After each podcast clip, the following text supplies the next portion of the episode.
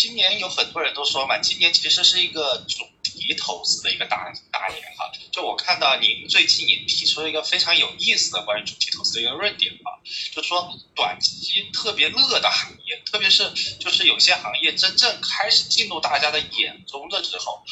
它的估值已经进入了一个泡沫期的一个初期，像之前的一些消费行业啊、新能源行业啊，这些往往是比较长期的主哈。但是在大家关注之后哈，虽然还有一部段时间的盈利周期，但是就是后续的话可能就已经进入了一个偏泡沫的一个阶段。呃，那今年我们知道，就是像高总说，这边今年的这个市场难度非常大。那这个观点是否也是我们下半年需要重点或者注意的，或者是我们需要？谨守的一些规矩的。嗯，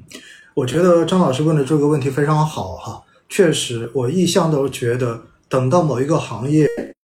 在市场上面已经被绝大多数人观察到它的这个上涨跟盈利效果的时候，基本上我们就可以说这个行业估值已经开始趋向于泡沫化，这是个必然的结果。为什么？因为市场中间绝大多数的参与者，这个具体的比例不好说，但是我觉得估计不会低于八成。那么绝大多数市场的参与者呢，实际上在任何行业处于底部的时候，那么大家基本上都是唯恐避之不及，因为这个时候没有谁知道这里有没有机会，大家只看到的就是现在在里面的人全部都是亏钱的。那什么时候才能吸引到他们开始关注呢？那么就是持续的在这个标的上面开始有了赚钱的效应，他们在网络上面，在自媒体号上面，在媒体上面。开始陆续的观察到了有很多人成功赚钱的案例之后，那么这个时候我们也会看到，包括卖方的研报，对吧？也是往往在什么最火的时候，那么研报往往也出的最多。我印象中间在两年前，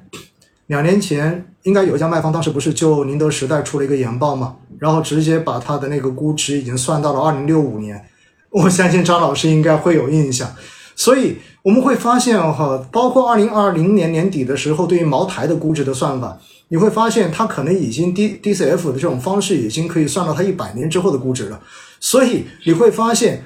往往都是在一个东西已经开始被大多数人关注、开始趋向于泡沫化的时候，市场上面看多的声音会变得越来越多，而这种看多的声音会吸引很多对于相关的主题并不了解的广大的普通投资人。开始大肆的进入，而前面有有一些浅仓则止的这些投资人，也往往会采用一种倒金字塔的加仓，那么就是在一开始买一点点，随着赚钱越买越多，到最后市场都疯狂的时候买入最多，所以最终就形成了这样的一个结果。这就是我所说的，其实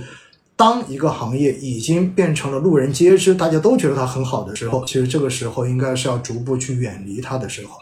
其实说到这一点哈，我们就可以回想一下今年上半年的 AI，AI 的这波浪潮，你说它过没过？那据我了解，我们也做了很多专业人士的这种访谈，我们也做了很多的这种跟基金经理的交流。那么实际上呢，他们都反馈回来的信息是，AI 的这一波浪潮肯定还没过，或者说大家对于接下来的这个生成式 AI 到底能够给我们的工作生活带来怎样的颠覆，其实都充满着期待。但是说到投资的时候，他们又往往会特别的谨慎，为什么呢？因为他们会说到，实际上现在你很难说，在 AI 炒作浪潮之下的这一些股价翻番的公司，是不是真正的具备着在这个方向的长期竞争力跟真正的研发实力？所以在今年上半年，我印象非常深，网络上面有人调侃说，AI 概念股改个名字叫做离婚概念股，对吗？然后前两天的话，我们看到监管机构也在说，对于这种离婚规避监管，也要提出正式的这一种措施来进行相关的限制。所以呢，我们就会发现哈，这就是什么？它也许长期真的是一个很好的主题，包括我们现在回头看白酒，也认为它是个很好的主题。但是，当短期大量资金去进行炒作的时候，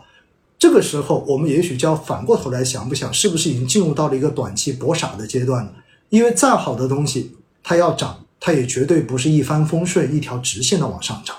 它永远在某个阶段会涨得比该涨的更多，然后在某个阶段又会往下跌，跌的远远的低于它的价值。所以，作为投资人，如果你真的要去把握这种机会的话，你就必须要逆着人性去做，另外一个前提，你要对于相关的主题和行业有一定的研究的基础，你知道这个行业的盈利逻辑、盈利模式以及相关的这些企业它的优势在哪里，你才能够真正的做到面对这样子的波动而心里一点都不慌，并且能够有信仰的坚持下去。其实这里我再举个例子哈，在过去的这两天，我们看到市场其实大部分行业在涨，但是呢，在前两天我们看到医药行业又出现了大跌。有一天说都在涨，就医药在跌，对吧？结果在那一天我就看到在很多的平台后面有朋友给我留言说：“奥总，我实在坚持不下去了，什么都在涨，就我的医药还在跌，我实在搞不懂这是怎么回事。”